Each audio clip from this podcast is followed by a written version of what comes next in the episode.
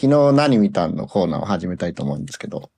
俺今日その予定じゃないんですよ。おうおうおうああ、まあ、い言いたい、見たなっていうのがあるんだね。はい。あの、ガールですけども、はい。はい。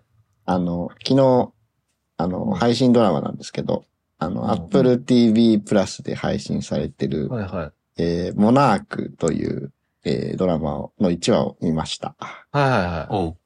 はい。あれですよね。もうちょっと長い副題がついてる。モナークレガシー・オブ・モンスターズですね。はい。はいまあ、あの、えっ、と、モンスターバースのゴジラ作品に出てくる、えーまあ、怪獣マニアの集団 組織で、ね。はい、モナーク出てくると思うんですけど、まあ、それの、あの、まあ、今までこう、ふわっとした人たちだったんで、まあ、それの説明をしますっていうドラマシリーズですね。ああ、なるほど。はい。私たちはこういうちゃんとした団体ですみたいな PR 動画みたいなことですか？みたいな、はい。かん感じのドラマになるかなと思います。なるほど。皆さん私たちのところ怪しいと思っていると思うんですけど、私たちはちゃんとこういう組織でございますみたいな。はい、そうですね。あの、主人公が、えっ、と、まあ、日系人なのかな？えーっと、アンナ沢井さんっていう、えー人が演じてる、ケイトさんっていう人が主人公なんですけど、この人が、えーっと、2014年のあの、えーゴジラ、あの、ギャレゴジはいはいはい。で、サンフランシスコで、そのゴジラのこう襲襲来に居合わせて、結構ちょっとトラウマを負いましたみたいな感じのところから始まるんですけど、ああ、なるほど。はい。で、えっ、と、まあ、物語としては2015年、そこから1年後に始まるんですけど、その、えケイトさんのお父さんが、えっ、と、亡くなって、えっ、と、日本にこう、家があるっていうことで、そこの遺品整理をしに行こうっていうことで、日本に行って、その家に行ったら違う家族が住んでて、ん？うん。うん。へえ、ーあんた何？みたいなことを言われちゃうみたいな。あ逆に言われちゃうみたそいうな？そうそう、そうそうそう。で、実はお父お父さん、あの、日本にも家族を作ってて、二重生活をしてたと。おーほー。これはなかなか香ばしくなってきたなと。そそれで、え、お父さんそんなやつだったの？みたいな感じで、えー、なってるところに、なんか、ゴジラ警報みたいなのがこう出るようになってて、日本だと。うん。あそ、そうだったんだ。そうそう J, そうそう。J アラートならぬ G アラートそうそう、J な。アラートみたいな感じで。はい。どっちかというと、あの、なんだ、地震のアラームみたいな感じかな。はい。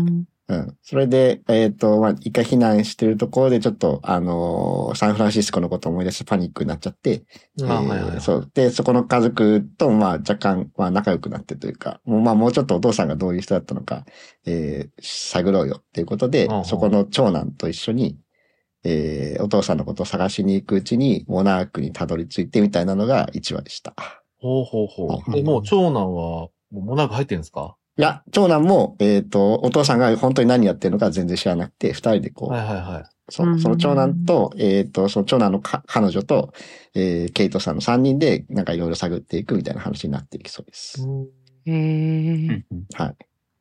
で、すごいいいなと思ったのが、あの、しっかり日本ロケやってんですよね。ああ、はいはいはいはい。チラって見たけど、しっかり新宿が映ってる感じ。そう。で、えっ、と、最初羽田空港に来て、で、その後新宿でタクシー乗って、タクシー乗ってる外に、あの、こう、新宿の、あの、すごいよく見た光景がちゃんと映ってるのがすごい良かったなと思いました。あとあの、エキストラの方の日本語がすごい、あの、すごいいいです。ちゃんとしてる。へえ。あ癖が、あの、ね、わ、なんか一生懸命日本語言ってる癖はないと。そう。あの、お前日本語第一言語の割に片言だな、みたいなのがないんですよ。ああ。まあよくありがちだからね。そうそうそうね。あの、羽田空港に来て、最初あの、入国審査の方に、あの、日本語で話しかけられるんですよ。うんうん。主人公。あの、まあ、見た目にに日系人なんでね。はい。で、えっ、と、アメリカのパスポート出したら英語で話しかけられるみたいな、あの、感じのところも、まあなんかいいなと思ったし、あの、タクシーの、新宿へ乗ったタクシーのうんちゃんは、あの、まあ英語で喋りかけていくんですけど、あの、なんだ、あの、え、その人、その人の英語は、あの、あんま上手くなかったりとか、はあはあ、なるほど。ああ、なるほど。逆にね。あ、あ、そうか、逆にね。はい。そうそううん、そりゃそうだ、みたいな。そう。で、あの、そのタクシーのうんちゃんが、あの、お客さんもなんか怪獣ビジネスで来たんですかみたいな感じで。日本、日本来たんですかみたいな感じで。でも怪獣とか嘘なんでしょ？なんかポッドキャストで言ってたよとか言って、なんか、お、陰そう。謀論。今っぽい、陰謀陰謀論っぽい感じ。そうね。どっかでも見たぞ一。番最新作、そういう感じだったしね。あのシはいリーズうん見ましたね。はい。流す側の人が。そうそうそうそう。あと、その、えーゴジラ警報みたいなので、あの、逃げていくとこも、はいはいはいはいちゃんと新宿三丁目のあたりでロケしてて、避難場所が、あの、新宿三丁目の駅なんですよ。おー。あー地下だから？地下。で、そう、駅の地下案内が映って、あゴジラシェルター。そう。そうそうそうそう。シェル駅がシェルターになってて、でさん本当に山頂の駅かわかんないですけど、あの、丸の内線とか、あの、メートル系の地下鉄の風景はいですごい、その辺もすごいなと思いました。白っぽいとこですよね。うん。あとはその、えっ、と、なんかケイトさんの、えー、まあ、あの、腹違いの兄弟、行った先でいた、あの、男の子は、うん渡部篤郎さんのの息子さんみたいですね。え渡部篤郎さんとリカ子さんの？うん、息子。らしいですね。はい。で、そこのお母さんは英語ほとんど喋れないんで、えー渡部蓮さんって言うんですけど、あの蓮さんがお母さんに日本語で喋って、えー、ケイトさんには英語で喋ってっていうので、英語すごい流暢へで、あの、すごいなと思いました。うんうんはえ、楽しみになってきた。うん。なので、すごい良かったです。はい。うんうん はい。あとはその、まあ、今とフッテージみたいなのが多いんですけど、ちゃんとあの、えーキングコング、ドクロ島の巨神とか、えー2014年のギャレゴジとかの,、えーの映像にあうんのドラマの人物混ぜたりして、ドラマレベルじゃないゴージャス感とかもあって、すごい良かったです。うーんその映画の方で描かれたあの場にもいました的なそうそうそうそうそう。ってことですね。なるほど。なるほどはい。ゴジラとか怪獣は出てきたんですか ?1 話に？えーっとね、ゴジラはその過去映像として出てくるのと、ううんんうん。えーまえーっと、まあ、キングコングのあの巨大雲みたいなのがちょっと出てきたのと、ああとはうん、こうストーリーラインとして、昔のモナークの人たちもちょっと出てくるんですけど、その主要人物が、あの、そそれまたアジア系の女性の恵子さんっていう人なんですけど、うん。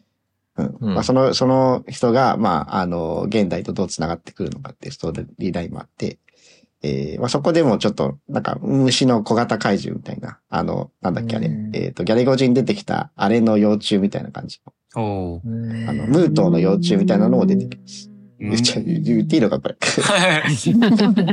まあでも結構会場も出てくるんで、はい、楽しめると思います。へえ。すごい、渡部蓮さん。まさかのこれがデビュー作っていう。あ、デビューあ、そう作なんんですね華々しいですね。華々しいな。うん。でもすごい演技もちゃんちゃんとしててっていうとあれかもしれないけど、すごいいい,、いい役だなと思いました。ううんうん見ます。へーうん。はい。Apple TV 見入らない。これ TV プラスの方でね。はい。はい。という感じでございました。はい。ということで、はい。今日の今から語る映画にもつながる話ということでしたんで。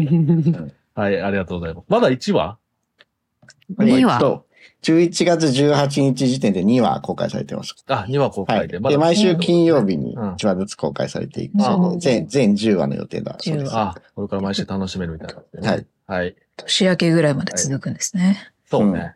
なるほど。だからまとめてみたい人は年明けから そうですね見ましょうみたいな。うん。止めてみまあ、たいかな。無料期間など、はい。活用していただいて。うんうんうんそうですね。はい。あ、でも結構こう、ちゃんと気合入って作ってる、ちょっと興味、すごく湧きましたね。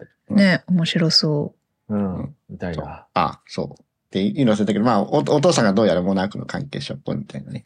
まあそうだろうね、このう。この流れは。そうねこ。れで全然ね、違ったら。違ったら、何のためのもなくみたいな。はい。はい。で、なんか、モまあ、ナークのそれがあるから偉い人、二重生活。あ、あごめんなさい。うんそう、そうそうそうそう、二重生活なうんだったんだよ、みたいなのが明かされていくんじゃないかなと思うんですけど、はい。うんうんうんうんちなみに、モナークの偉い人、カート・ラッセルなんですけど、へえ。おい。あの、モナークの過去パートに出てくるんですよ。その、その人の若い頃。はいはいはい。はい。で、あの、それはあの、カート・ラッセルの息子さんが演じているというね。すごいじゃ。あ、面あ影なるほど。へえ。それは、そうね、説得力あるうんダブルキャスト。えー、あれ、カートラッセル別に今まで出てきてないんだっけ？出てきてないのあんま覚えて出てないんじゃない。ないかな。ああ、うんなるほど。うんうんはい。はい。じゃあ、そんな感じで、じゃあ本編いきますか。はい。はい。はい、ということで、改めまして、ドイラジでございます。今日は、あ、なんと330回ですね。今日のメンバーは誰ですか？ということで、はい、私、おまけと、ザックリ・スナイダーと、NBK と、タンタンと、河原です。ということで、えー今日やるのは、えー新作映画を語ろうの急ぎ映画館でございます。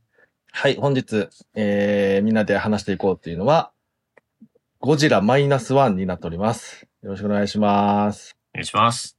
じゃあ行きましょう。じゃああらすじお願いします。はい。2023年日本映画。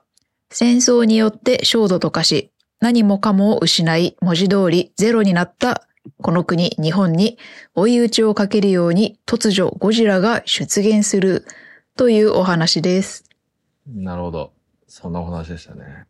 じゃあ、えー、負けのテンション的にはですね、そうですね。映画のこのクオリティはすごくいいなと。まあまあよく言われてるけどね、こうハリウッドとかにも、こう負けないような、なんか、クオリティ感があるなということで、それはすごい良かったし、ゴジラが怖かったな、めちゃくちゃという感じでありましたね。はい。だだけど、まあちょっとこう、いろいろ思うところはやっぱあるのかなというところで、そういうところを話していければと思います。はい。次。はい。山崎隆監督の集大成ですね。もうこれは。おーほうほはい。だと思いますし、僕は、なんか、あのーとても、なんて言うんだろうな。自分に、自分に落とし込めたって言うとあれですけど、なんか、すごく、こう、僕の中でうんう。うん。テーマがはっきり見えてた映画だったなって思いました。はい。えー NBK 的には、あの、ゴジラがすごい怖かったです。うんゴジラが出てるとこは良かったかなと思います。神があるさ。はい。えー、タンタンです。いや私結構ゴジラ、今回のゴジラはちょっと猫っぽいなみたいな感じで、おちょっと全然違う目線で見てしまいましたが、あという感じで。ーあの、なんか山崎隆監督の映画、私あの DESTINY 鎌倉物語とか大好きなんですけど、うんうんうんもうなんかきっと今までのこの監督のが作ってきたいろんな映画の要素がなんか散りばめられてんのかなっていう感じがしました。はい。あの、皆さんあの、ガーラの LINE の名前、あの、末尾に2がついてるじゃないですか。あ、そうだったっけ？うん。気づいてない方も多いと思うんですけど、これね、ドイラジ始まった時はついてなかったんですよ、2。え、ええうんいつバージョンアップしたんですか？そう、いつバージョンアップしたか、うんおわかりますか？ちょっと待って。えー。でも、ここまで来たらゴジラに関係してないとおかしいってことだよはいね。あの、ゴジラのキングオブモンスターズを見た後にうん2がついたんです。おー。へキングオブモンスターズの時ね。はい。おー。2ギャレゴチじゃなくはい。ギャレゴチじゃなく、2作目の、あの、前半を見たことでガラバ前半。前半でね。前半映画の途中で2をつけたってことだ。うん。うん。そうそうそうそう。はい。あの、後後半のことは見なかったことにする。ああ、だからあれかへー。後半もいけてたら、見た終わ、見終わったら3ぐらい行ってたかもしれないいな。言ったかもしれないね。はい。キングギドラバリに3、3になったかもしれないですけど。なるほど。うん。果たして、ゴジラマイナス1によって、ガーラはあのバージョン1に戻るのかどうかというところなんですけど、マイナスなるほどね1されちゃう。おー。あの、本作ですね。まあ、あの、かもあり、不可もありという感じで、うんはいうんうんプラマイゼロです。あ、プラマイゼロ。じゃあプラマイゼロになったなんかプラマイゼ はい。はい。今回ゴジラプラマイゼロでしたと。テンション。落ちだこれ落ちだうん。ロ。どっちだ。うんまあ、負荷の方がちょっと多かったんですけど。はいあれじゃあマイナスワンじゃん。マイナスワンいやいやいやね、マイナスワンは、あの、あの、プラ、プラスだった時マイナスワンされるべきでしょ、この映画は。確かに。あそういう計算だプラマイ、プラマイゼロです。プラマイだ。ただ、ラストには困惑しました。はい。ということで、はい。まあみんないろいろあるテンションでしたけども。はい。はい。えー、で、えっ、と、一応こちらはまあもう最初からネタバレありで、えっ、と、感想会ということでやっていくので、という、じゃあ監督とかキャストのところを一回見てみましょうというところでいきまして、はい。えー、監督は山崎隆さんでございます。はい。監督と脚本と、あとやっぱり VFX がやってるということでね。はい。で、えーっと、キャスト的には、はい、えーっと、主演が神木隆之介さんですよね。はい、頑張ってました。で、えーっと、浜辺美波さんと、えーや、あとは、まあ結構いろいろ出てますからね、えー吉岡秀隆さんとか、佐々木蔵之介さんとか、うん。えー安藤桜さんとか、えー山田裕貴さんとか、青木宗隆さんとか、まあまうん。あ、ね、いいし、いい役者本当揃えたなという感じでございましたね。なんかちょい役で、本当にちょい役で見切れてた人とかも、あの人、有名な人がいるから、後が出てくるのが出てこないみたいな人もいましたけどね。はい。そう強すぎるカメオみたいな気がしましたけど。はい。そうですね。そんな感じで。はい。はい。C- CG は毎度おなじみ白組さんということで。あ、白組さんね。いや、今回、やっぱり CG ね、白組頑張って日本の CG レベルがね、上がったなっていう感じもしましたし、はい。あと音楽が、あの、おまけなんか結構好きな佐藤直樹さんがやってて、まあこれもずっとずっと一緒にやってるのかな。安定感のある、うん。はい、あの感じで良かったことがありますね。はい。はい、えー、ということで、えー、まあネタバレもう最初からありということで、早速あの、いただいたあの、感想の投稿など、えーえー紹介してから進めたいと思います。ということで、えー今日はそうですね、久しぶりに参加していただけることになりました。ざっくりさやさん、ちょっとね、あの、生活の方でいろいろあったので、あれでしたけど、落ち着いたということで、今日からまた参加ということで、はい、えー感想の方をご紹介お願いします。はい。皆様ご無沙汰しております。ざっくりスライダーです。あの、いただいた投稿などご紹介させていただきたいと思います。皆様、ありがとうございます。お願いします。ありがとうございます。はい。えー、ラジオネーム、サハルさん。えー個人的に大好きと大嫌いの振り幅が大きい山崎隆監督作ですが、えーゴジラということもあり、えー期待値かなり高めで鑑賞しました。率直な感想はというと、まあまあ良かったです。おうえー良かった点を挙げると、序盤にためもなくあっさりとゴジラが登場したのは意外。そのゴジラは割と恐竜っぽいフォルムだったので、エメリッヒ版ゴジラをオマージュした感じで好き。えー会場でのゴジラとの追いかけっこは完全に上手。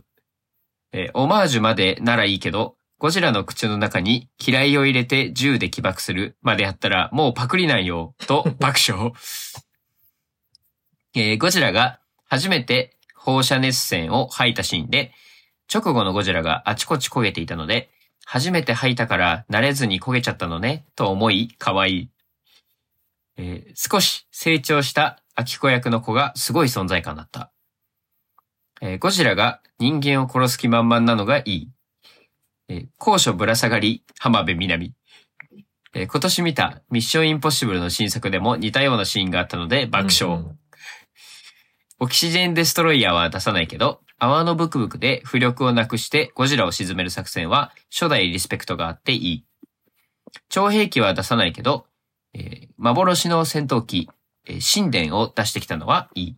子供の頃に友達の家でやったセガサターンのゲームで、この戦闘機を使った思い入れが蘇りました。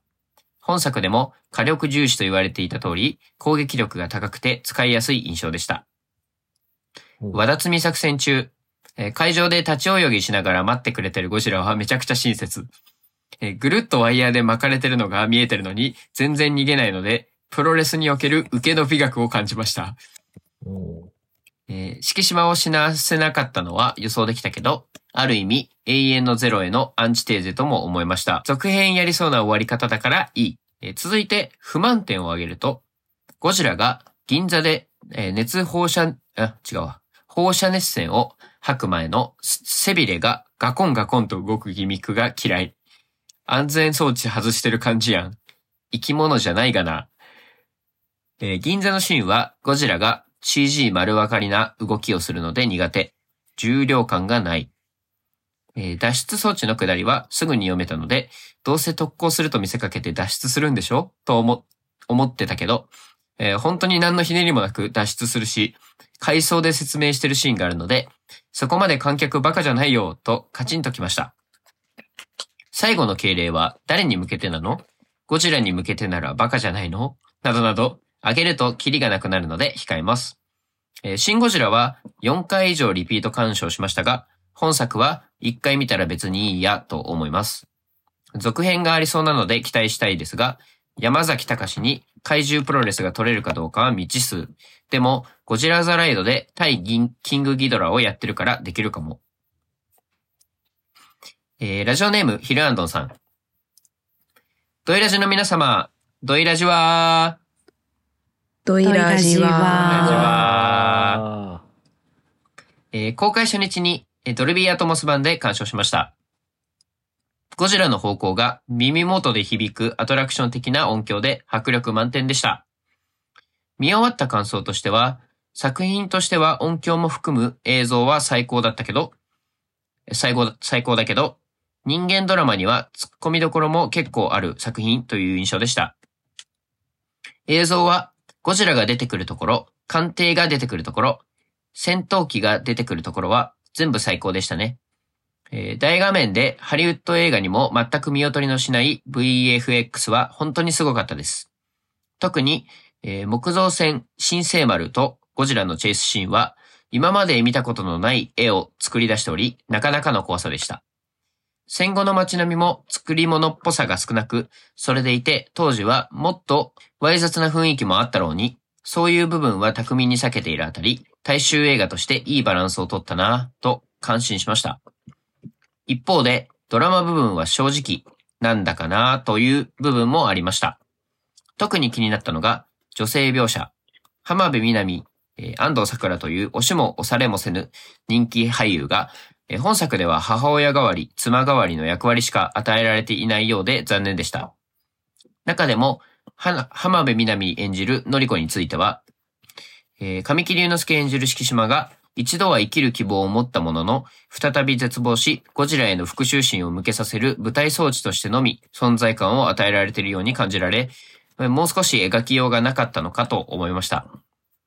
というのも、ゴジラに襲われるも、電車内でミッションインポッシブルばりの脱出劇を見せるほど性に執着していたノリコが、ゴジラの熱戦から敷島だけを助けるために突き飛ばした行動にとても違和感を覚えまして、いや、そこは一緒に路地裏に飛び込めよと。また、ノリコが退場後、佐々木蔵之介演じる秋津のなんで嫁にもらってやらなかったんだ、みたいな言い方は、当時の価値観に基づく言い方なのかもしれませんが、別にこの作品で言わせなくてもよかったんじゃないですかね。といった、えー脚光のノイズはありましたが、ゴジラの撃退法はよく考えられていると思いましたし、戦中の試作機で今でも人気のある戦闘機、神殿とゴジラの戦闘はテンションが上がりました。細かいことを気にしないのなら、娯楽映画としてとても楽しめる映画だと思います。ラス、私はラストのノリコに映った意味ありげなあざを見落としてしまったので、機会があればもう一度見に行くつもりです。えー、ラジオネーム、カルディの半額が好きさん。えラジオネーム、カルディの半額が好きさん。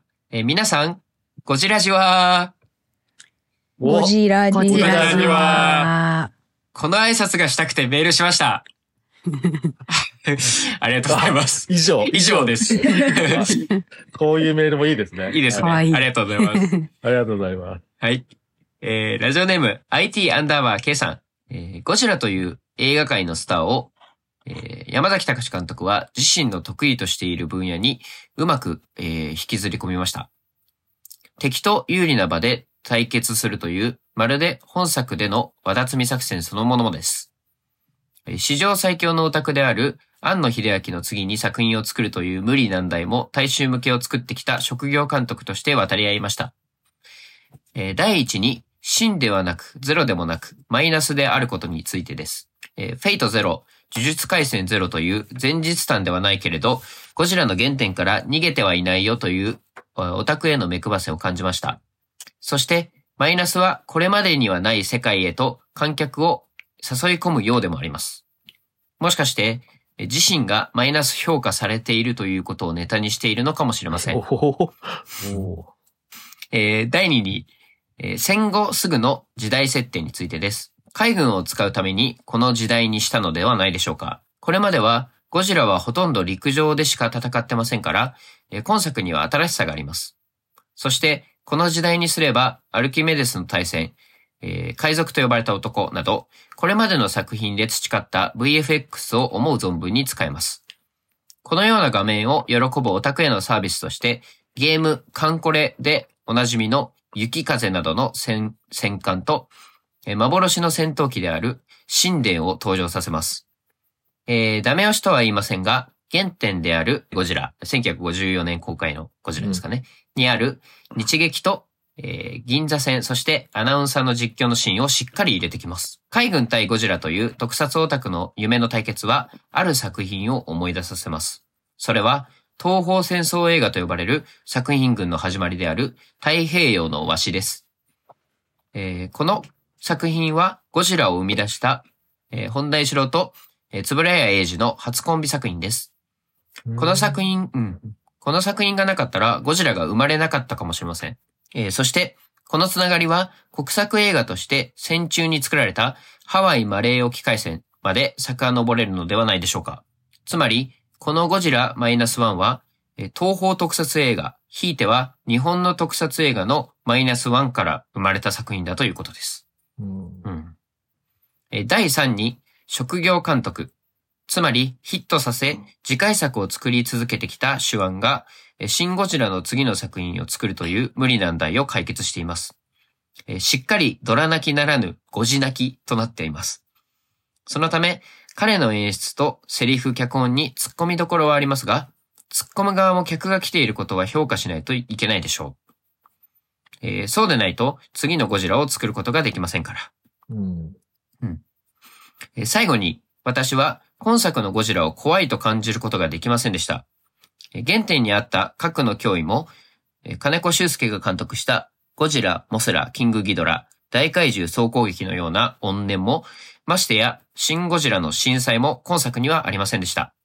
一体、このゴジラが何だったのか、ただでかいのが動いているだけのようです。ぜひ皆さんの感想を伺いたいです。ということです。皆さん、ありがとうございます。ありがとうございます。ありがとうございました。なかなかいっぱいね、言うことがある映画だっていうことが、このメールから、メールか、投稿からもわかるなと。ははい。はい。あの、クソどうでもいい話からしてもいいでおおすかほらそうですね。あのとこから行きましょう。はいうん。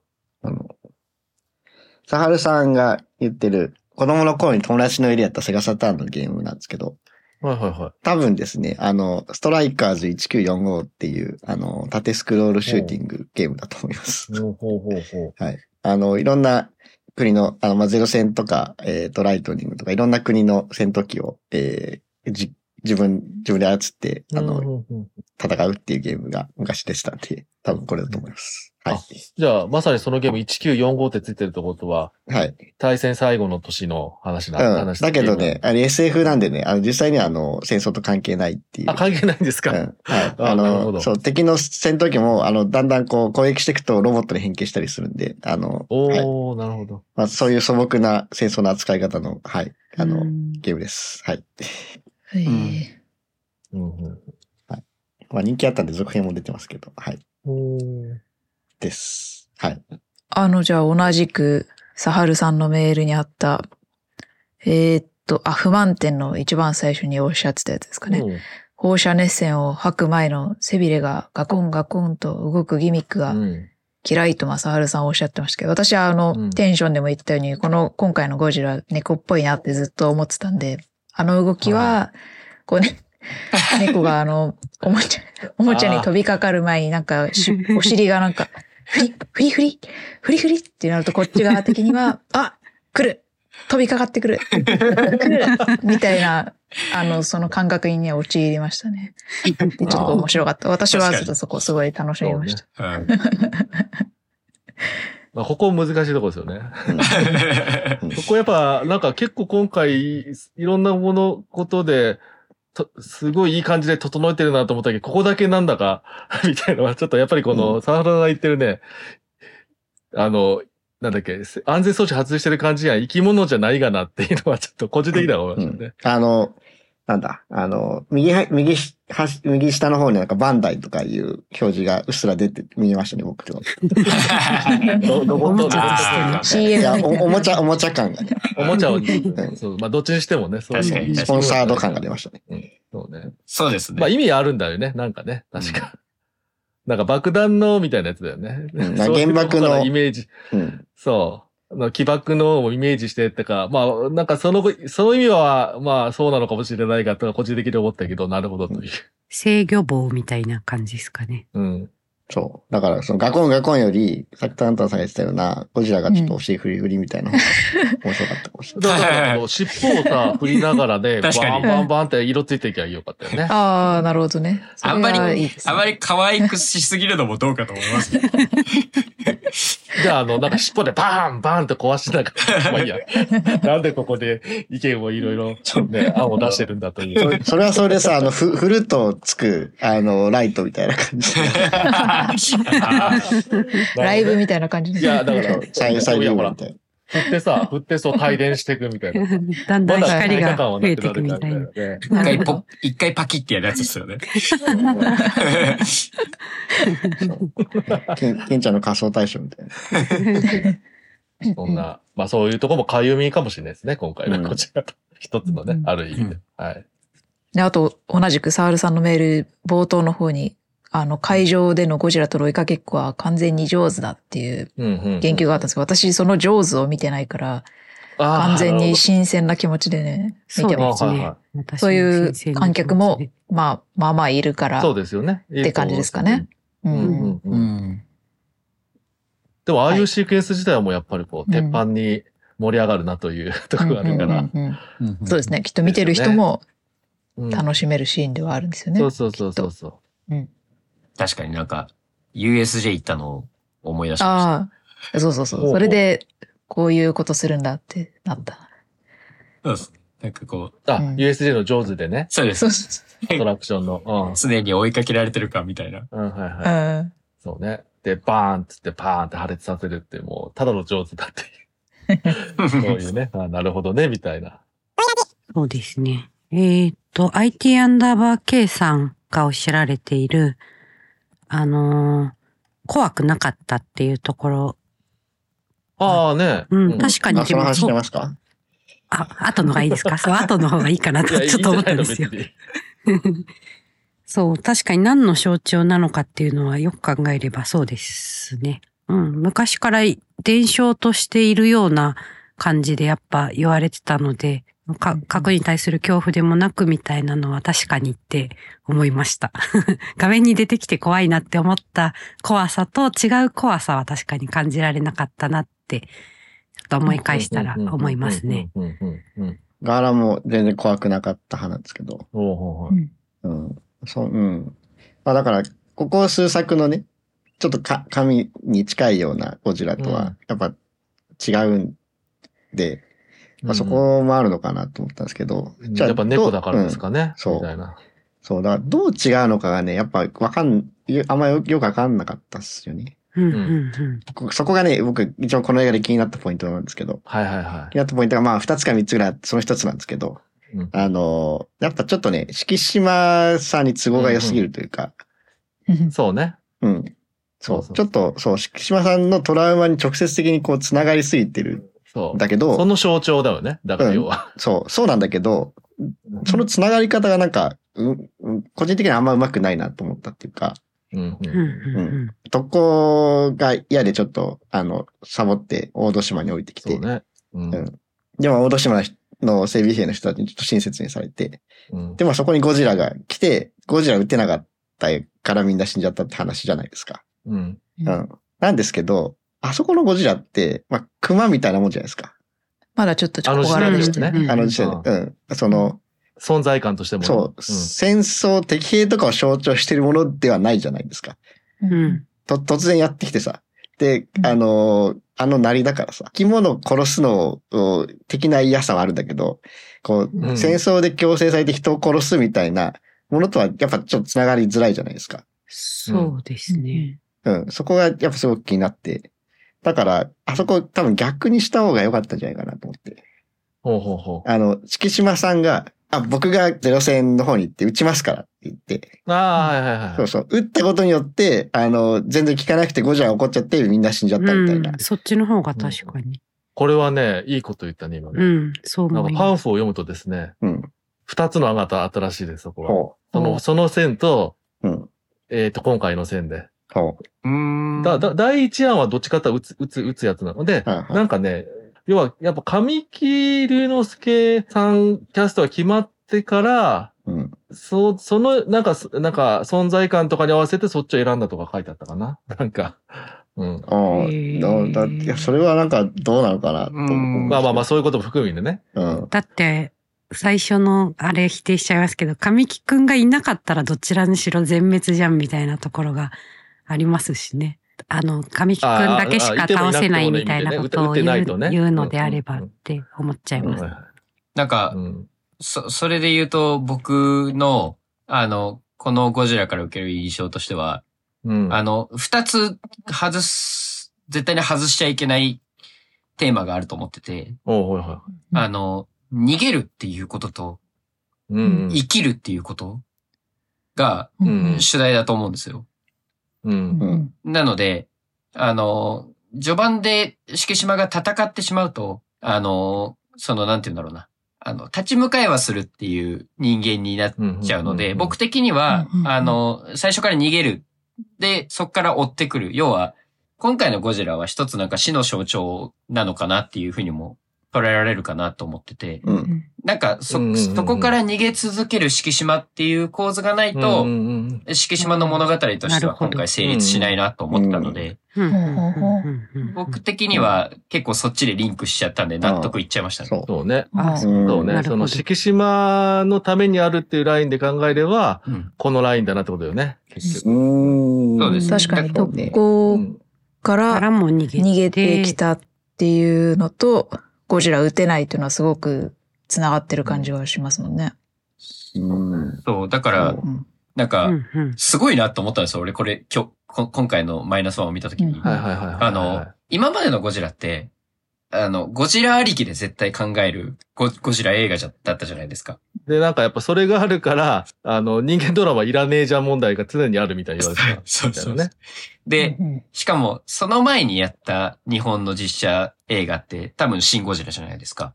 うん、そうですね。これってすごい逆じゃないですか。その、ゴジラという象徴そのものに意味を与えすぎてるぐらいだったじゃないですか。庵野監督のやり方としては。うんうんうんなんか全く別のアプローチ、全く逆のアプローチを取ってきたんだと思って、うん。うんうんうん。そこがなんか、あの、IT アンダーバー K さんとか、あとは、うんえー、皆さんおっしゃってるのかなうん。あの、山崎隆監督が、その今だ、今まで職業監督、まあ、要は自分の強みを活かして、うんうんうん、監督されてきた人の作品としては、ああ、うん。なるほど。山崎隆印のゴジラって作れるんだなっていうところまで僕うんうは結構落とし込めたなって感じします。そうね。だから、おあまあ、まず一回怖さの部分でいくと、おまけもね、怖いって言ったんですけど、テンションでね。そこは単純に多分、あれすれば銀座のシーンが怖かったなっていうところだね。やっぱあの、今回、多分あえてらしいけど、あの、まあ、サイズ感も合わせて、あの、本当に人を殺してんなみたいなとことかは、結構逆に見せるようにしたって言って、実は今まではそこまでもないっていうね、まあ、巨大すぎて破壊されてのいるんだろうなとかが強かったらしいからとかもあって、まあ、そういうところで怖さは一回、あの、まあなんか、いめちゃくちゃ怖かったなっていうのはあありましたね、小負けなんか。怖さの部分ね、まずね。うん。まあ、それで、あの、でもまあそういうところじゃないところで、あの、相手アンダーバー K さんなんかはね、あの、そういう、どういうものを象徴してるかみたいなところで、そ、そその、えっ、と、も、あの、象徴してるものとか、あの、入れてるもの自体の怖さとダブルから怖いそん、怖い存在だってことだよね、そもそもがね。そこで、あの、今回、あの、そういうとこが、あの、な感じなかったっていう意味で怖くないって感じだよね、相手アンダーバー K さんはね。うん。そうです。まあ、僕からもそうですけど、あの、なんかそういうものがないと、なんか、ただ単に嘘に見えちゃうっていうところが大きいかなと思いますね。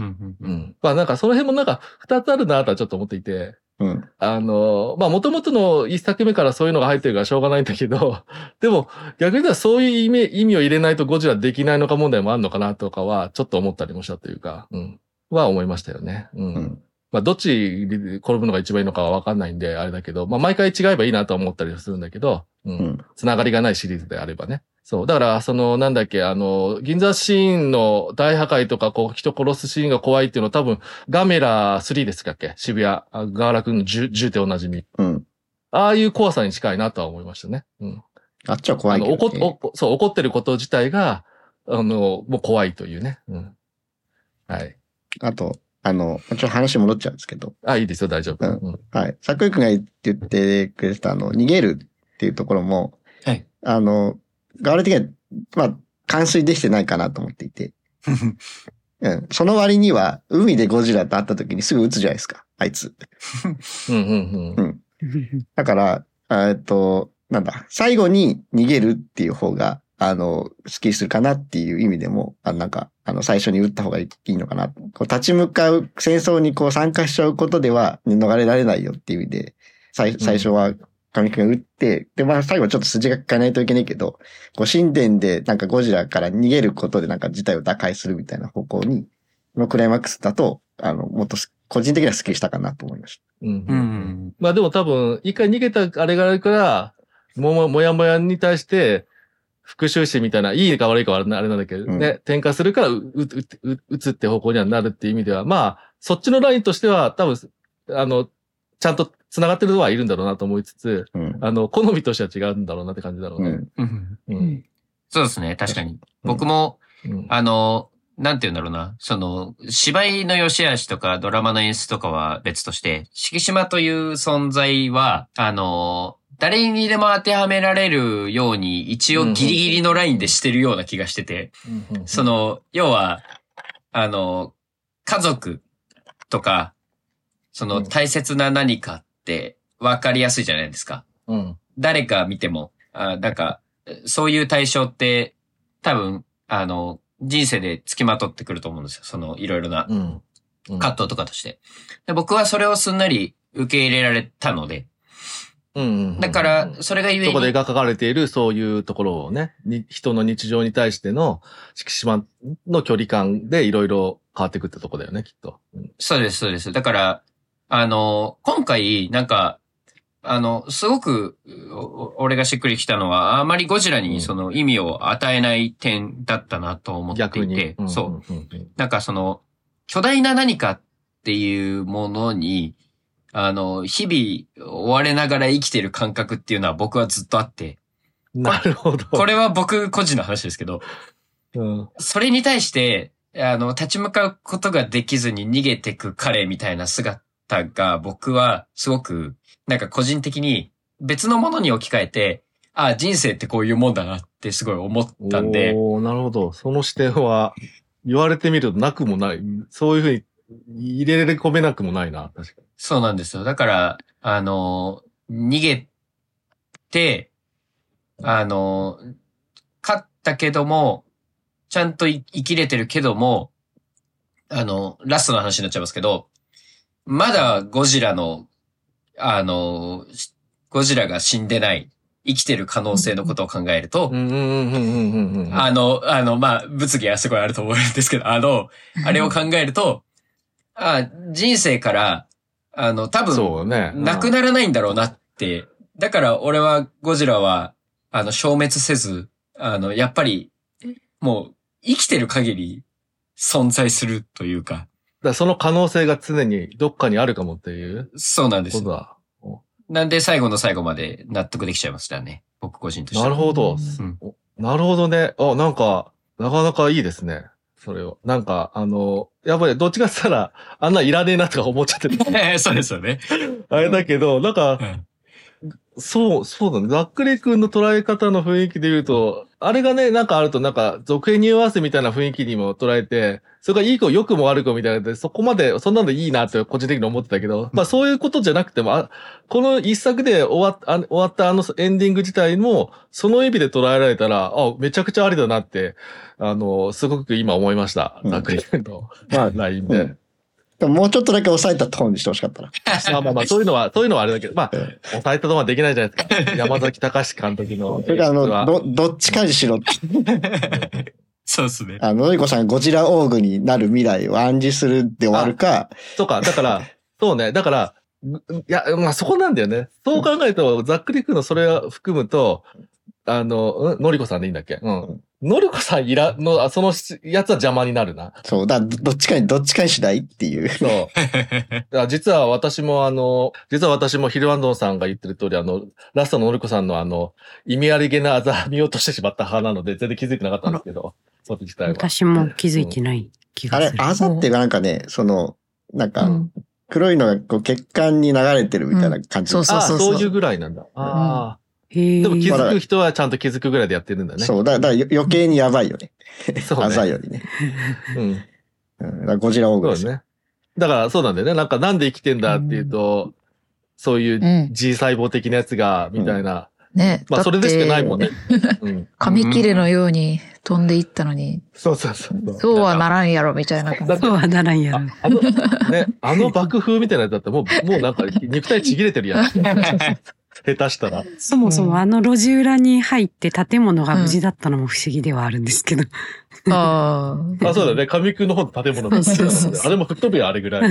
そうっすね、確かに。に。そうか。なんか、俺もそれ気づかなくて、あの、一緒に見に行った子に、ああれは、だからそういうことよねって言われて、どういうことってなってて。で あれがわかんないみたいな感じ。そう、だから、でも、でもなんか、その子はそのゴジラの文明を知らないんで、なんか、あの、うん放射能汚染されてたから結局は助からないんじゃないみたいな。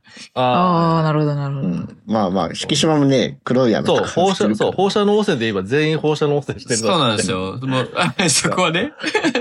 あったりね。だからそ、そのね、ね黒いやつから、ゴジラ再生もさ、ものすごいスピードでさ、うん。来週来ますみたいな感じで再生して あさラ、ラストのラストのね。た。ラストラスト。再生ねうんうん再生。来、来週来ますって感じは、本当にそうね。。そうね。他の部分でほら、あの、放射熱線吐いた後、うん。あの、なんだっけ、体はちょっとね、やけどしちゃってみたいなやつは、ゆっくりゆっくりみたいな感じだったけど、そう。うん。うんあの、ジャーンってさ、音楽かかるじゃん。そうだね。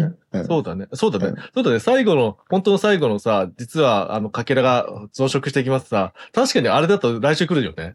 そうそうあれあれ、漂ってる中で、い 一つだけボコッとなればいい。そう、れで、ドクン、ドクンぐらいでさ、ね。うん、してくればいいさ。ああ、でも、でもそうするとあれじゃない、安野さんと被っちゃうから嫌だな、みたいなことあったんじゃないですか。ああの、尻尾で、みたいな。そうそう、なんかガシャンって終わったじゃないですか、前回は。ああ、そうね。そうね。そう。で、まあまあまあ音じゃあ音楽を、音楽をやめるか、再生スピードを落とすか、あの音楽かけるにしても安定してからにしろ、みたいな。そうね。そうっすね。うん、来週来んじゃん、お前。いや、でも、あの、多分これ全クリエイターが、こう、あの、なんだろうな、うん歯を食いしばったとい思うと思うんですけど、ほうあの、やっぱゴジラの方向で自分の名前ドーンエンドロールはクリエイターとして超気持ちいいっすよね。なるほどね。あの、なるほど。エンドロールの最後の最後に、そうなんですよ。あの、ね、山崎隆って出て、あの、僕、基本的に、あの、最後音楽が止まると同時に、その、うん監督自分の名前ドンって残す人嫌いなんですけど、はいはい。なんか今回は、あの、逆に潔すぎてちょっと気持ちよかったです。そうね やりたかったんだねって。そう。俺やったりました みたいな。集大成ですみたいな。ですみたいな。イエーイみたいな。まあでも確かに、そうね、集大成感強いんだよね、きっとね。そういう、こう、あのー疑似昭和初期みたいなのは、だから多分、なんだっけ、オールウェイズにつながるし、とか。で、まあ戦争ものも結局なんだかんだいろいろやってんだもんね。いろいろっていうか、あ、永遠のゼロとか、決めた大戦とかね。うんうんうん。そうなんだよ。だからや、やっぱり集大成なんだろうね。あスストレートに考えて。で、で、そう考えると、やっぱアイデア頭木さんが言ってる、こうね、山崎監督の自身の得意としている分野にひ、こう、うまくひ引き込んだという感じで、それでちゃんと、なんか、まあ、この一定の、あの、物語、しっかり作れてるっていうのは、あ山崎監督ってやっぱり、あの、好き嫌いは人とそれぞれだけど、なんか、ちゃんとビジョンあってプランあって全部自分の作品としてちゃんと作れる人なんだなって改めて思いましたね。あんまり見たことないんですけど、作品自体を、過去作はね。うん。ワーラが気になったところ。おい。まあ、さっき言った、あの、最初の方のゴジラので出た時の話と、うんラストと、あともう一個あるんですけど、うんはいはフィランドさんも言ってるところなんですけど、い。うん。のりこさんがはいはい。電車から脱出した後、なんかこう、あの、あミッションインポッシブルでねうんうんそうそうそう、助けるために突き飛ばしてみたいはいなはいはいはい。とこ。ろは、えー、あガール的にはああそこは、あまあ理、理解できたというか、うん、あの、こういうことやりてんだろうな、みたいなのは、あ受け取ったんですけど、うん。なんか、へ、へ、下手くないと思って。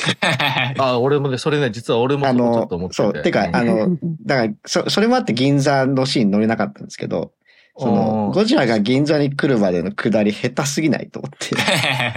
あ、いきなり来たみたいな言われてたりしてるけど。そうあの、そうそうそうそう。あの、今日行っていい？みたいな。も うだって銀座なんて今日行っていいって行くとこじゃん。あーだから、やっぱう猫、ん猫なんだろうな、やっぱり。猫。だから、銀座で日劇で、ちょっとね、なんか、あの、レビューとか見たいじゃんぐらいで言ったら壊しちゃった、俺銀、ゴジラだから、みたいなね。うん。あの、一回さ、そう、だから、あの、海でゴジラと、あの、敷島たちがさ、遭遇してさ、うん。まあ一回なんか帰ってくじゃん。ちょっと今日、調子悪いから帰ります、みたいな感じで。その後に一回、あの、のりこさんと敷島では話して、ああなたの人生に関わらせてよ、みたいな感じで。うん、わかった、みたいな。俺頑張るよ、みたいな感じのくだりが入るじゃないですか。うん。あのくだりやっぱ下手くないと思って。あの、その前にさ、ゴジラと敷島が遭遇する前に、あの、そういう話になって、あの、で、ゴゴジラ、そもそも俺の見た幻覚だったかもしれないなぐらいの感じで、もう一回生きてみようみたいな感じで、なったら、ゴジラが、と遭遇しちゃいますと。で、うんそのままの流れで銀座まで上陸しちゃえばいいんじゃないと思って。まあでも上手やんないといけないから。いやいやいやいや。一回戻らないといけない。そう。その後、上陸したら、のりこさんも、え、あれって、敷島さんのトラウマじゃなくて本当にいたのみたいな感じで。うん。で、いきなり来て、で、大変な目にあって、なんか、脱出した後トモとも歩いてたじゃないですか。うん。ああれはもう、あの、マジでのりこさん絶望したんだなっていうことなんだと思うんですけど、あの、だから、その、このくだ、一連の流れがあんまり上手くないせいで、あの、ただ演技が下手でともともしてる 浜辺美波さんみたいな感じになっちゃってるのがかわいそうだなと思って。うんあそこ、うん、頭にこう、敷島さんに神木くんに包帯任せて、神神木くんボロボロになってるのいいでしょみたいな感じに作るためだけに見えてしまうのがちょっと良くないなと。思いましたああ、なるほうんどね。まあ、うんまあ、俺はさ、だからそういうとこよりも、そういうとこはあんま気にならなかったけど、単純になんか、あの、あこれはなんかもうちょっと、敷島の絶望みたいなをうん強くするには、なんかトーン、ふわーってこう、いなんかあっさりこう吹き飛ばされて終わってるから、うん。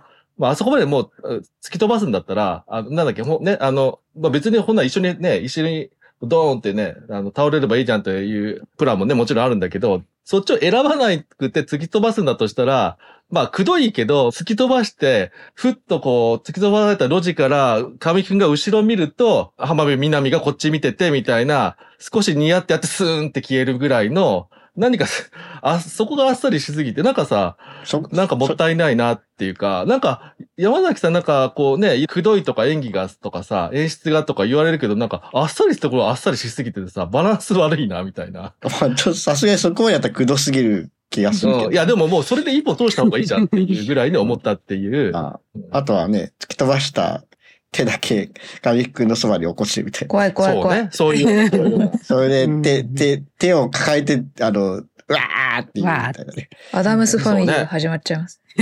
そうね。動くの。いや、これが一番いいね。それがいい。あの手抱えて、黒い雨に打たれるのが一番いいわ。かからくりサーカス方式ね。うんああ、それはいいですね。それが一番いいわ。それをちょっと伝残虐さをえたい方がいいよね。ううんん、東方に。う。うんん。レーティング上がっちゃうから、ちょっと。レーティング上がっちゃうね。なんか僕的には、あの、うんそもそものりこは、あの、あの、アキコの時も、なんかこう、うん。見境なく、こう、ある性を自分で、なんてういうんだろうな、んあの、え背負ってしまったみたいなのと連動して、そのなんか、この人死ぬ瞬間にとっさに人を助ける人なんだろうなっていう人物像として落とし込んじゃいました。僕的には。うん 確かになんか、あれですね、その、ほ、本人もあれなのかわかんないですけど、その、ドラマ演出の、その、あっさりと、くどいのこっ、てりが、そうそうなんだよ。バランスがね、取れてない、ずっと。取れてない感じはちょっとするなって。うん。こってりはこってりでよくいつも言われるじゃないですか。ほんで、今回も。でね、ほんで、今回、佐々木蔵之介さんのキャラクターがね、なんか、ってよく言われたりしますけどね。そう、それすごい気になってた。なんかずっとギバちゃんみたいだなっって思ってて、すごい、やっつけ、やっつけ感があるよね。なんか、やったかとかさ。うん。だから、あれ、あれですよね。オールウェイズで言うと多分、堤真一のポジションですよね、多分。あ、そうななんんですね。かそういう、だからあ、、見てない。きっとだからオールウェイズズの時からちょっと誇張したこってりしたキャラクターをうん。って言われてたから、そういうのの延長なんだろうなと思いつつね。そうですよ。だって、あの、まあでも、個人的にはそこまでね、そこに対してはあんまり思わなかったんだけあど、そうですまあこんなもんかな、みたい気な。に、気になっちゃってしょうがなかった。気になっちゃう人は気になっちゃうね。それです、しかもなんか、やっぱり、なんか、なんだかほら、えっ、と、この前、アメリカでか、プレミアやったんだよね。おうそうだよね。うん。なんか最近。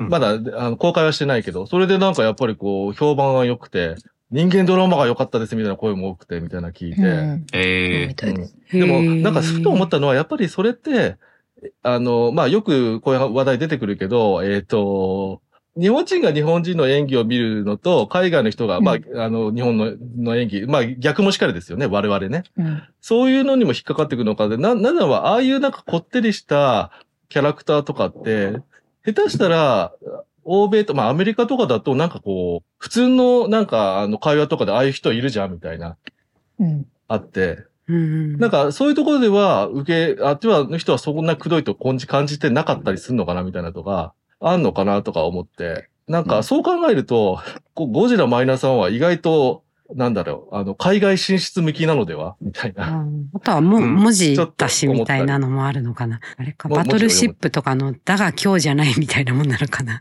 こう、決め台詞的なものも。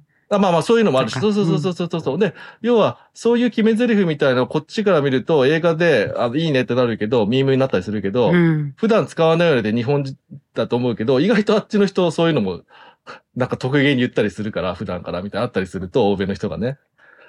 意外とね、なんか、あの、見え、あの、その、なんだろう、え演技のくどさとか演出のくどさの見え方が、ね、見る人に、国の人にとかによって違うのかなとはちょっと思いましたね。はい。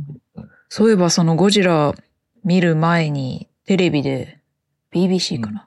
で、その、うんうんまさにこのゴジラのレビューみたいなやってるところをちらって見たら、このゴジラは人間ドラマが本当に繊細で、これは私たちにはできない視点ですみたいなことをすごい語ってて、へえ、そうなの？みたいな感じで言って、え、これがそうなの？って映画見ながら、こう。いや、まあでも あの、はい。あの、キングオブモンスターズとかきっとそうなんじゃないですか。そうそうだからそういうことなんですか最ね。最近、うん。最近のっていうか昔のゴジラは知らないからあれですけど、ゴジラがメインだから人間どうでもいいみたいいならないじゃんっていう。感じなのかな。そう。最近のハリウッドゴジラで人間いらないじゃんって言われちゃうから、私もそう思あってる。、これは人間の中心にいるっていううんなるほど、感じを思ったのかもね。そう、すごい評価されてるんだなっていうのは確かに、それを見ても実感しましたね。で、多分、海外の人から見ると、まあ知ってる人は知ってるけど薄くぐらいの話でさ、日本の戦中とか戦後のことのベースがないままで見ると、なんだか、あの、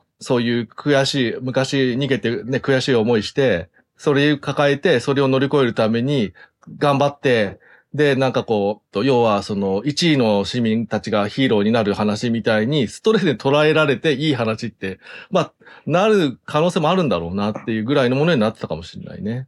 っていう。で、うん。おまけなんかは逆に言うと、やっぱり最終的にこの話、飲み込みづらいな映画になったなと思っておりまして、そこはやっぱり、さっきもちょっと言ったけど、やっぱり多分日本人とか、そういう日本のそういうこと知ってるからってなんだけど、やっぱ、やっぱ特攻っていうね、部分がすごく、まあ真ん中にあるけど、それ自体が根に、根に引っかかってて、でもまあ、あの、なんだっけ、特攻精神で死ぬとかにはしてないんだけど、なんか、そもそも、神木くんが特攻兵で、それに供養あるみたいな雰囲気にしてることでベースにしてるのがすごくすごく引っかかってて、うん。んなんか結局はこれをかあの、敷島の神木くんのラインでやってるんだとしたら、全部自分の最後も選択でどうするっていう、生きるっていうこととかをしっかり見せてないと、なんて捉えていいかわかんないなっていう感じで、うん、やっぱ乗り切れないとこがあるんですよね、おまけは。確かに確かに。あの、僕は、その最初の特攻っていうところは、あの、国とか空気に強いられて、うんあの、自決をしなきゃならないっていうところから逃げたは、うん。あの、おう、いい、いいじゃんって思って。いいなって思って。で、うん。あの、僕途中から切り替わったと思うんですよ、そこは。うんあ、の、国の戦争になんで俺が死にに行かなきゃいけないんだから、こあ、これ、でも、実は自分の戦争だった。だから、やっぱり、うん自分の戦争は自分で型をつけなきゃいけない。じゃあ、あの、これは、あの、自分の命を落としてでも解決しなきゃいけない。っていう風に切り替わったと思ってて、うん。そこは、なんか、中盤まで納得いってて。うんうん。で、おまけさん、自分の戦争とはど、戦争っていうのはゴジラのことを戦争とさ指す意味な、意味かな。あ、そうです、そうです。だから、そうだよね。だからそう、自分の戦争っていうと、第二次世界大戦も自分の戦争になっちゃうから。ああ、でもセリフでありましたよね。そうです、そうです。その、う。うんん。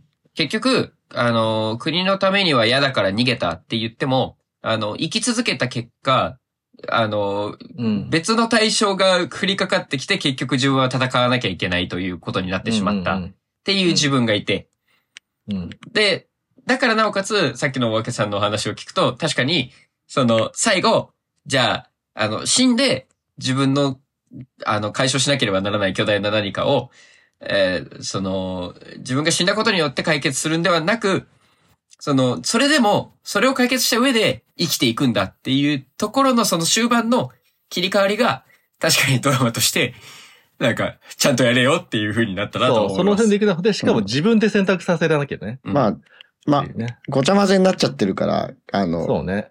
異物感が出ちゃうってところかな。うんうんう。うんん。あとそれで言うと、ガーラ思ったのは、あの、吉岡秀隆さんがさ、うんうんうん。最後、みんなを集めてるところでさ、あの、うん僕たちは命を大切にしないといけないんですって言うじゃないですか。うんお前、兵器開発者だったよな。うんうんうんうん。地獄に落ちるぞと。どの口が言ってんだ、お前。ああ、もともとねう、んあの、あれはなんか人を知らせだけど、もともと戦中は兵器開発の人だ。もんね。うんお前、お前が、お前が先頭だって言うセリフだろうか。確かにで。、なんか、それが初代54年ゴジラはうん、ちゃんとやってるんだよね。うんその、なんだっけ何博士だっけ芹沢博士だっけうん。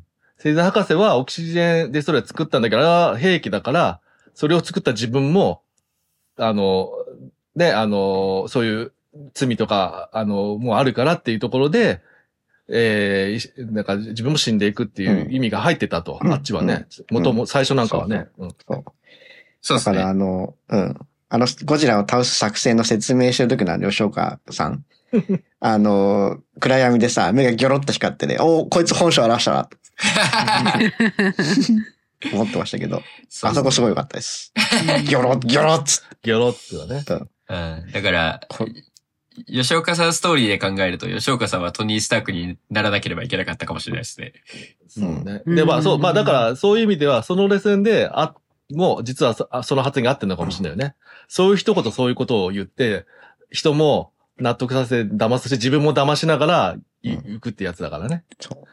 そう。だからゴジラ細胞を注射して、あの、スーパーゴジラ人間1号にななったりしてさ。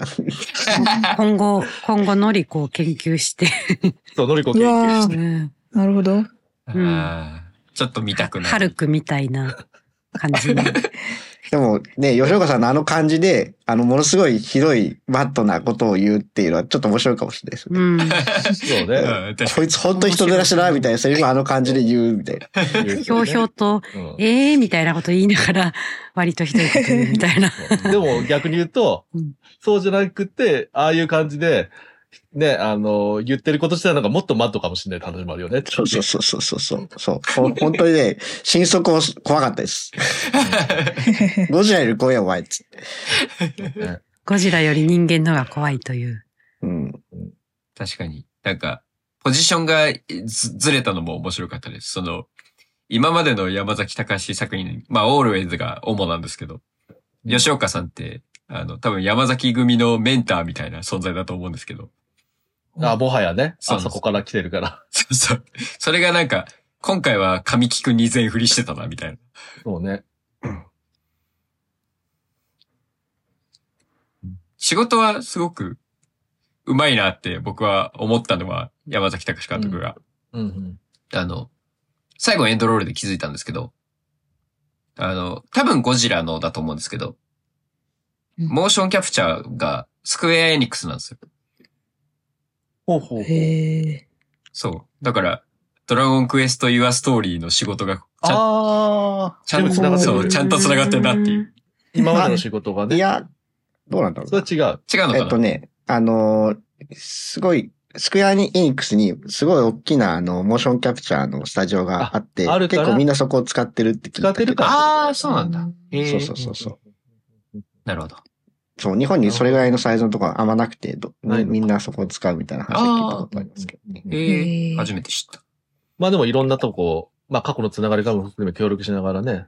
しかもなんか今回のゴジラもなんだっけ？ゴジさ書い誰が書いた？ゴジラ・ザ・ライド？あ、はいはい。アトラクションの。はい。結局あれをベースにしてるみたいなのがあるあるらしいよね。ああだから一回そこで、あの、予算も使ってるから、また、ね、抑えられたかもしれないしとかね。アセットができてるからね。そあれ、僕乗りましたよ。う。え？え、どこにあるの？あれ、西武園遊園地なんですよ。うん。へえ。そう。西武園遊園地は、あの、ゴジラザライドで復活したみたいなところがあって、おー、そうなんだ。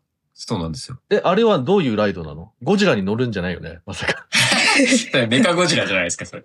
あの、あれです。あの、えっと、足がチューブラリンの状態の、えっと、うん要は、なんて言えば伝わるかな。えっと、A じゃないかとか、フライングダイナソーみあたいな。はいはいはいはいはいはい。あの、うんこういうう、その、コースターなんだよね。足をブラブラさせながらするね。そうです、そうです。それに乗って、で、目の前の画面が、あの、要はスクリーン X だっけな。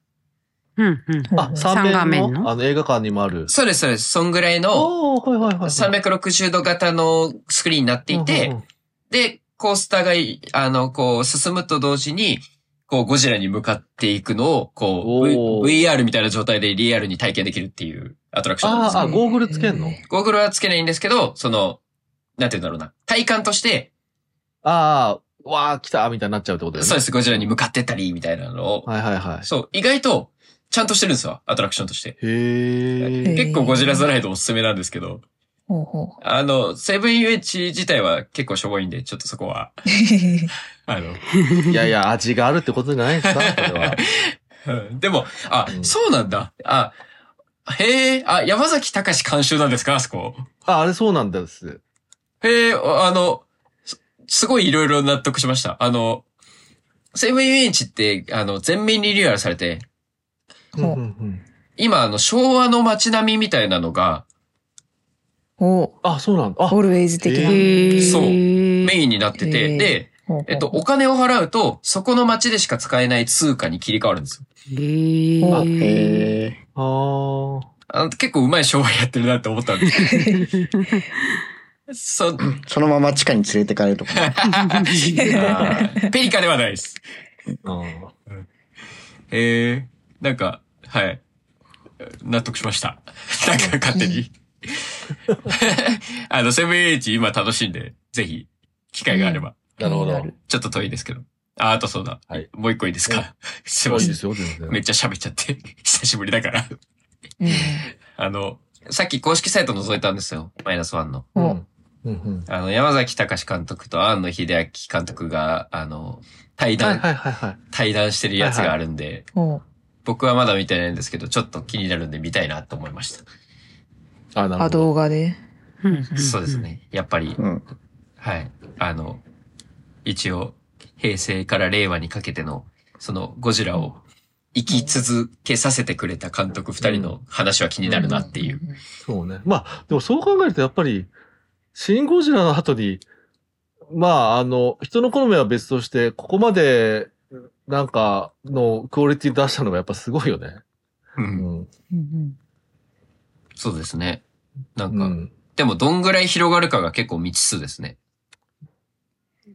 そうね。うん。まあそこに対して期待はしたいと思いつつ、うん。うん。でもなんかさっきのおまけさんの話聞いてて、海外では受けてるっていうのを聞いてちょっと安心はしました。うん。そうね。シン・ゴジラはあんまりでしたんだっけ？あ、そうなんです変なそうですね。そうなんシン・ゴジラは、海外的。あまりにも、ね、なんか、ちょっと要素がガラパゴスというか日本人向きすぎて、うん。なかなかあれかもしれないですよね。ううん。確かに。でも、すごいいいと思います。なんか、うん。ゴジラはまだ、ちゃんと続いていくんだな、日本で。あ、そうそうそう。これからね、あのーえっと、相手アンダーバーサイケンさんも言ってる通り、ね、じゃあやっぱお客様入ってるからこそこれからも続けていけるんだといううんところはね、やっぱり、あのーそこはやっぱり一つ大事な点ではあるから、そのまあいいんじゃないですかね。そうね。そういう意味では、すごいクオリティのもの作ったなとは思うんで、うんうんそうですね。やっぱり山崎隆ってすごいんだなと、好きかどうかはいろんな作品で違うけども、みたいな思いました。まあ、でもだって怪獣映画なんて見なかった人が、まあ、シン・ゴジラから私もですけど。人も巻き込んでこれだけ、日本だけじゃなく世界中で人気があるっていうのは、すごいことですよね。うんうんうん。うん。まだ大丈夫？あの、クソどうでもいいんですけど、あ、いいですよ。あの、雪風の館長さんなのかな？あの、海軍のあ、はいはいはいはい。偉い。人。偉い人。あの、うちの会社の社長にすぐ似せてる。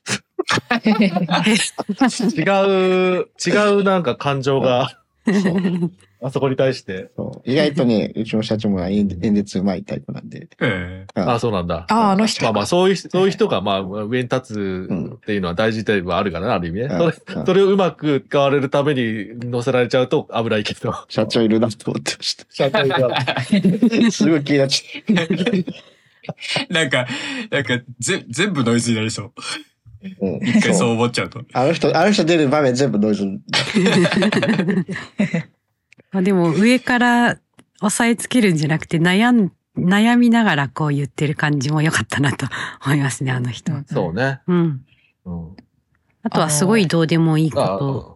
あうん、パンダさんごめん。どうしよう。あ、どうあ、私も同じぐらいきっとどうでもいいこと言おうとしてるんで、どうぞ。ああの、ちょっとだけ出た有名な人って言ったら、橋爪さんのことですよね。あってことを同じこと言おうとしてました。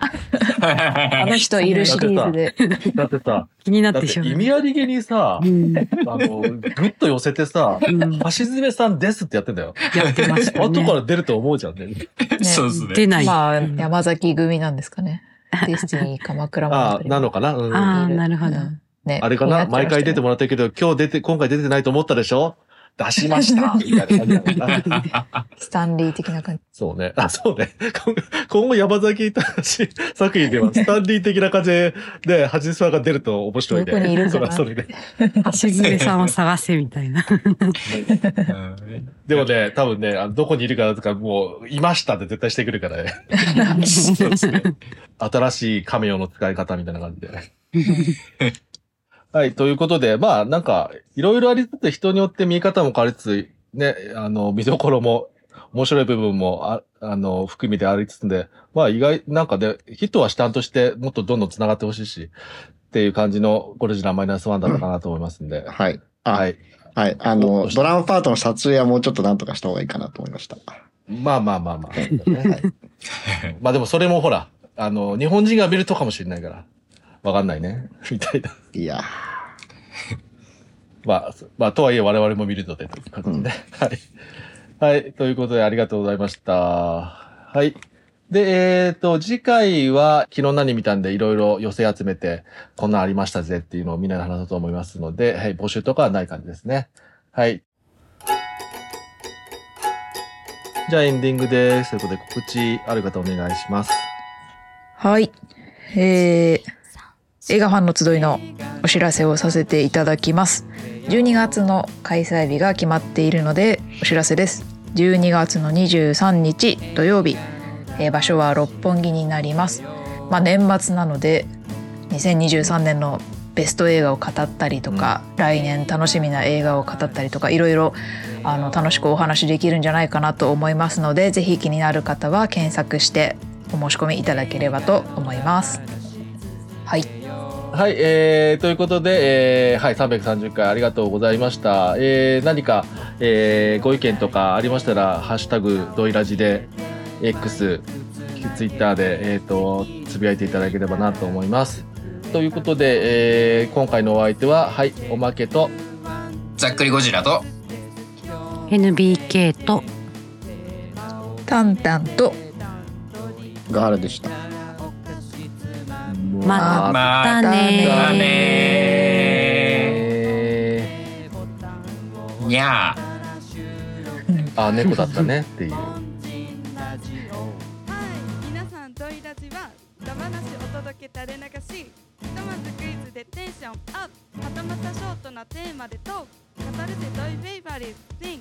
溢れる愛映画いつもリンサブスク解禁自宅で楽ちんたまには出ようぜシアターハイキング。掘り出せ名作リストをチェック。科学で解決ドイラボセット。ネタバレ上等号外感想スペシャル企画でゲストとランとそろそろ締めよう。エンドロール。明日も語ろう。ダバなしループ。広がるつながるスーパーツールいつもサンキュー。リスナーメール。